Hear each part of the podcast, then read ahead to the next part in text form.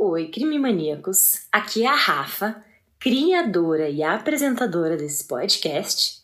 E hoje sou só eu mesma, porque hoje é dia de minisódio. Há alguns dias eu fiz uma enquete lá no nosso Instagram, crimemania, sobre fazer a parte 2 de um dos casos mais intrigantes, mais midiáticos e com mais reviravoltas dos últimos tempos o homicídio da Gabriele Petito. E com uma resposta quase unânime, vocês pediram para que sim, que eu fizesse a parte 2 desse caso, e aqui tô eu trazendo tudo que aconteceu nos últimos tempos para vocês. Então esse minisódio é na verdade a continuação do nosso minisódio número 5, postado no mês de setembro. Agora, se você ainda não ouviu a parte 1 desse caso, eu sugiro que você pare agora, volte para o minisódio número 5 e escute o começo dessa história. Além disso, a gente posta muitas atualizações desse e de outros casos também lá no nosso Instagram, crimemania, então lembre-se de seguir a gente por lá também. O motivo para eu estar postando a parte 2 somente agora, dois meses depois, é porque na verdade esse é um caso em andamento e que teve inúmeros desdobramentos nos últimos meses. O que eu vou relatar hoje é tudo que aconteceu de setembro para cá, ou seja, tudo que aconteceu após o corpo da Gabriele Petito ser encontrado, que foi exatamente onde a parte 1 desse caso terminou. Então fiquem de ouvidos bem abertos, porque hoje eu vou contar para vocês tudo que você precisa saber sobre as atualizações do caso da Gabi Petito.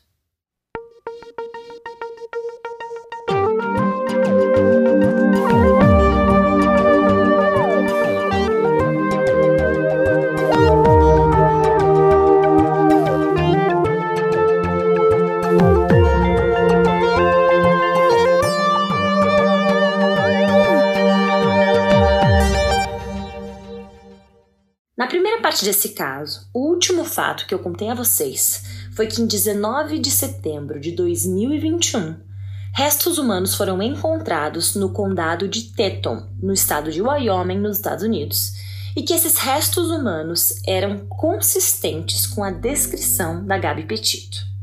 Ainda não se tinha certeza de que era Gabi, mas após a identificação forense completa, foi confirmado que eram sim os restos mortais da Gabi Petito. No dia 21 de setembro, o FBI fez essa confirmação ao público. Naquele momento, a cabeça de todo mundo estava muito confusa, e eu imagino especialmente a dos pais e dos familiares dela. Eu só imagino o pai e a mãe dela pensando como é que a filha deles sai de casa para uma viagem romântica com o noivo, de aventuras, dos sonhos, e nunca mais volta para casa. E tudo só piorou ainda mais quando o legista responsável apontou indícios de homicídio na morte dela. Para saber a causa da morte, no entanto, foram necessárias análises mais profundas e mais detalhadas.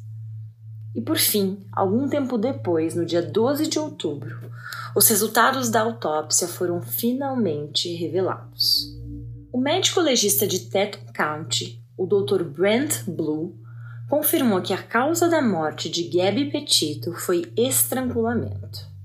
Além disso, ele disse que provavelmente ela já estava morta entre 3 e 4 semanas antes de ser encontrada. Ou seja, o corpo ficou esse tempo todo descoberto em uma área florestal, sofrendo impactos diretos do sol, do calor, da chuva, de animais selvagens e etc. E provavelmente essas foram as razões pelas quais o corpo foi encontrado num estágio tão avançado de decomposição. Mesmo tendo conhecimento que a Gabi tinha sido vítima de um homicídio, não se sabia e nem se tinha confirmação do principal nesse caso. Quem cometeu esse assassinato e por quê? Nesse meio tempo, a polícia tinha direcionado todos os seus esforços para encontrar a pessoa que mais poderia saber sobre Gabi naquele momento o seu noivo e companheiro de viagem, Brian Laundrie. Em 11 de setembro de 2021, logo depois que a família de Gabby avisou as autoridades que ela estava desaparecida, os policiais bateram na porta da família, do noivo dela, Brian Laundrie. Afinal, eles estavam viajando juntos pelos últimos meses e se alguém poderia dar alguma pista sobre onde e como estava Gabi, era ele. Os policiais provavelmente queriam saber quando ele viu ela pela última vez, por que, que ele tinha voltado sozinho para casa, por que, que ele estava com a van dela sem ela dentro e etc. Só que quando a polícia bateu na porta da casa do Brian, que morava com os pais, eles não quiseram falar com as autoridades de jeito nenhum. Na verdade, de acordo com o que o chefe da polícia de Northport, Todd Garrison, disse para a CNN, o Brian usou seu direito à quinta emenda. Nos Estados Unidos, quando você invoca a quinta emenda, significa que uma pessoa não pode ser forçada a fazer declarações que considere negativas ou que possam ser usadas contra ela mesma no futuro. Então, o Brian tinha sido declarado somente uma pessoa de interesse, e esse termo é usado nos Estados Unidos para designar um suspeito ou uma pessoa que possa ter relação com algum caso em investigação. Ou seja, ele não tinha sido acusado de nenhum crime, mas sim estava sendo considerado alguém que poderia ter um papel relevante na situação. Mas mesmo assim, o Brian não quis falar com as autoridades. Depois de alguns dias, no entanto, a situação mudou um pouco. Isso porque em 17 de setembro, os pais do Brian disseram à polícia que o filho deles estava desaparecido há três dias. Então, depois que a polícia foi tentar falar com ele, alguns dias depois, ele simplesmente desapareceu. E eu fiquei pensando muito sobre isso, sabe, gente? Numa situação caótica como essa, com seu filho completamente vulnerável, né? Sendo investigado pela polícia, querendo ser questionado sobre várias coisas, cheio de inseguranças e incertezas. Por que, que os pais dele demoraram tantos dias para pedir ajuda às autoridades? Ele estava sumido há três dias. Isso foi algo realmente que me intrigou e me deixou um pouco sem saber o que pensar, sabe? Bom, mas o que os pais do Brian relataram foi que no dia 14 de setembro, o filho disse que ia sair para dar uma volta. Ele então foi até uma reserva natural chamada Reserva Carlton. É um parque natural gigantesco com 25 mil acres, cheio de árvores, pântanos, plantas e animais também, como coiotes, crocodilos e cobras. E esse parque ficava próximo à casa dos pais de Brian. As autoridades então iniciaram as buscas por ele, mas como a reserva Carlton é enorme, nada foi encontrado nos primeiros dias de busca. Enquanto as autoridades continuaram a busca por Laundrie na reserva Carlton, o FBI anunciou que o Tribunal Distrital de Wyoming, nos Estados Unidos, emitiu um mandado de prisão federal contra ele, agora sim querendo prendê-lo. O mandado foi emitido de acordo com uma acusação do Grande Júri Federal pelo uso de dispositivos não autorizados relacionados às atividades de Brian após a morte da Gabi. Eu não encontrei fontes oficiais sobre o que, que ele utilizou, mas em um programa de televisão que foi ao ar nos Estados Unidos sobre esse caso, o Richard Stafford, que é o advogado da família da Gabi Petito, disse que o Brian utilizou o cartão de crédito da Gabi quando ela já tinha falecido. O Richard Stafford disse, aspas, ele fugiu, roubou o cartão de crédito dela, usou o cartão para voltar para casa e depois fugiu da polícia. Isso mostra muito o que ele estava pensando naquela época. Fecha aspas. Embora esse mandado permitisse que a polícia fizesse a prisão do Brian, de nenhuma forma isso afirmava que ele era o culpado pelo homicídio da noiva, gente. É importante lembrar aqui que o mandado foi emitido pelo uso ilegal de um cartão de crédito. O FBI e os investigadores locais continuaram a investigar os fatos e as circunstâncias do homicídio da Gabi, ao mesmo tempo em que buscavam o paradeiro do Brian Laundrie. O agente especial responsável, Michael Schneider, chegou a fazer uma apelação ao público pedindo aos indivíduos que soubessem ou pudessem ter qualquer pista de onde ele estava ou qual era o papel dele no caso, que entrasse em contato com o FBI urgentemente. Após incontáveis semanas de busca por Brian Laundrie na reserva Calton, na Flórida, no dia 20 de outubro, os investigadores finalmente conseguiram avançar e tiveram uma pista.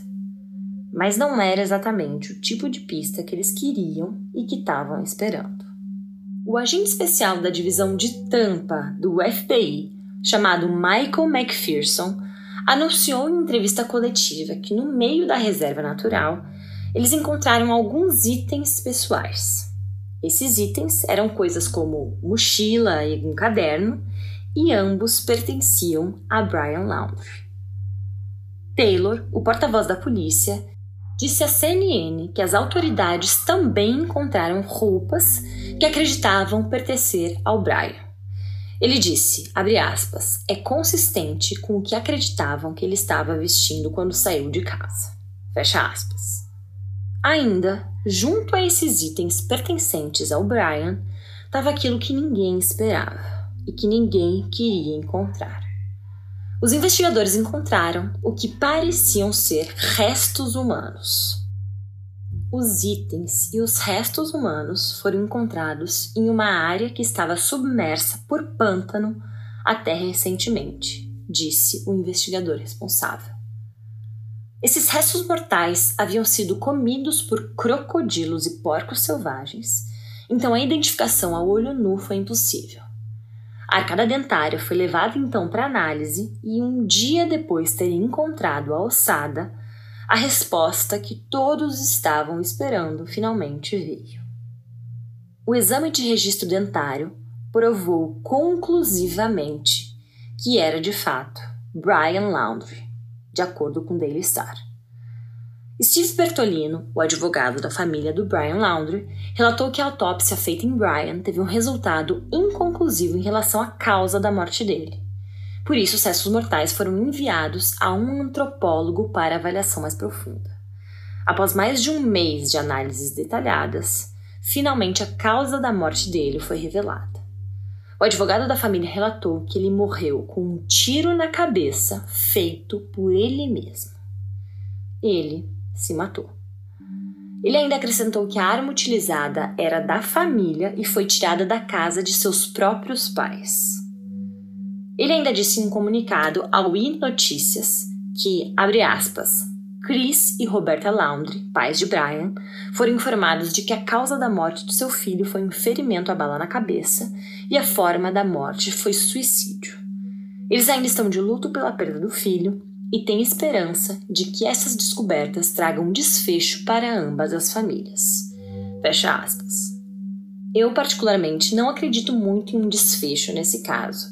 Eu imagino que os pais da Gabi devem estar ainda mais com perguntas sem respostas dúvidas, perguntas que nunca serão respondidas. A verdade mesmo é que esse foi e ainda continua sendo um caso extremamente delicado, com possível violência doméstica, mas que de fato não tem nenhuma prova concreta até agora do que levou a tantos eventos trágicos acontecerem em tão pouco tempo. Depois da descoberta do que aconteceu com o Brian, muitas perguntas ficaram. E a principal delas é: o que que acontece agora? Bom, o que se sabe é que a polícia ainda está buscando entender o que, que aconteceu com a Gabi Petito e quem foi responsável pela sua morte.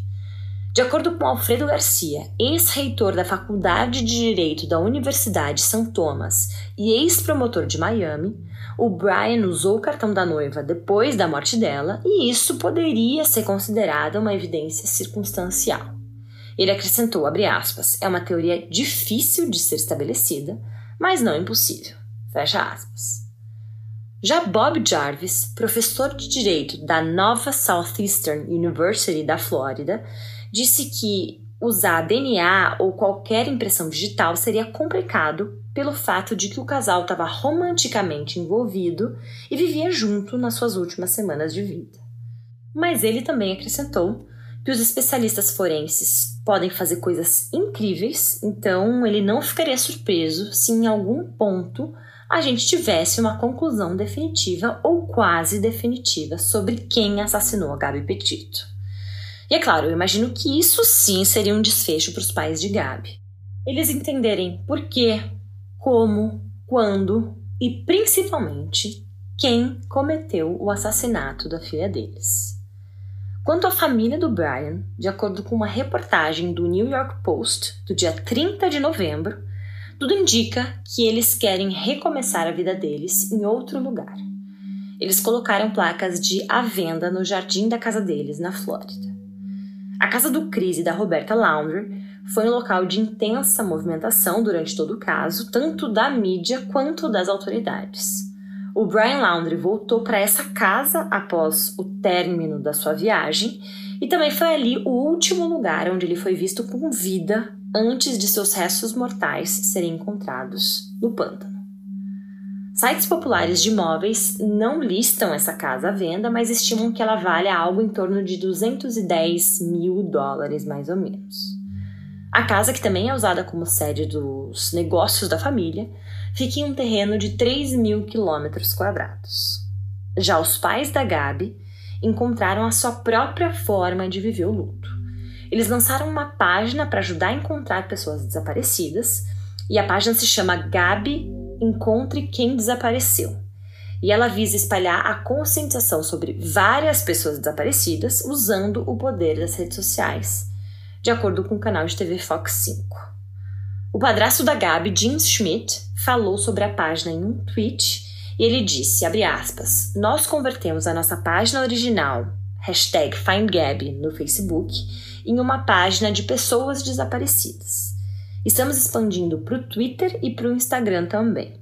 Um trabalho em andamento, mas estamos empenhados em ajudar a encontrar os desaparecidos. Fecha aspas. Ainda, uma fundação chamada Gabi Petito foi criada no final de setembro, logo após as autoridades federais confirmarem a morte dela. Essa fundação tem como objetivo fornecer ajuda a organizações que atendem vítimas de violência doméstica por meio de estratégias como educação, conscientização e prevenção. A mãe da Gabi disse que é uma forma deles viverem o luto. E ela adicionou: Abre aspas. Para mim, significa evitar que isso aconteça com outra pessoa. É o que estamos tentando fazer aqui. E isso, para mim, é justiça. É ajudar aos outros. Fecha aspas. O pai de Gabi, Joey Petito, disse que a família tentou manter o foco e colocar a sua energia nessa fundação que eles ergueram em homenagem à sua filha. Ele adicionou, aspas, é difícil, ainda estamos de luto e vai ser um processo por muito tempo.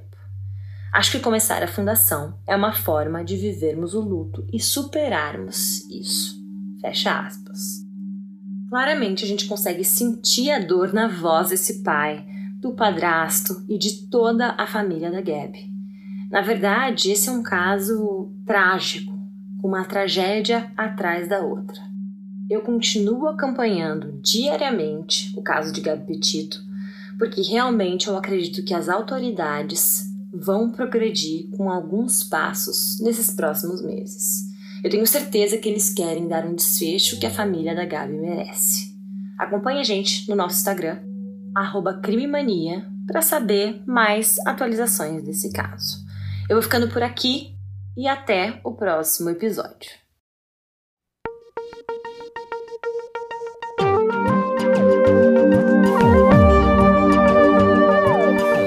alguns nomes e aspectos foram adaptados na minha interpretação desse caso.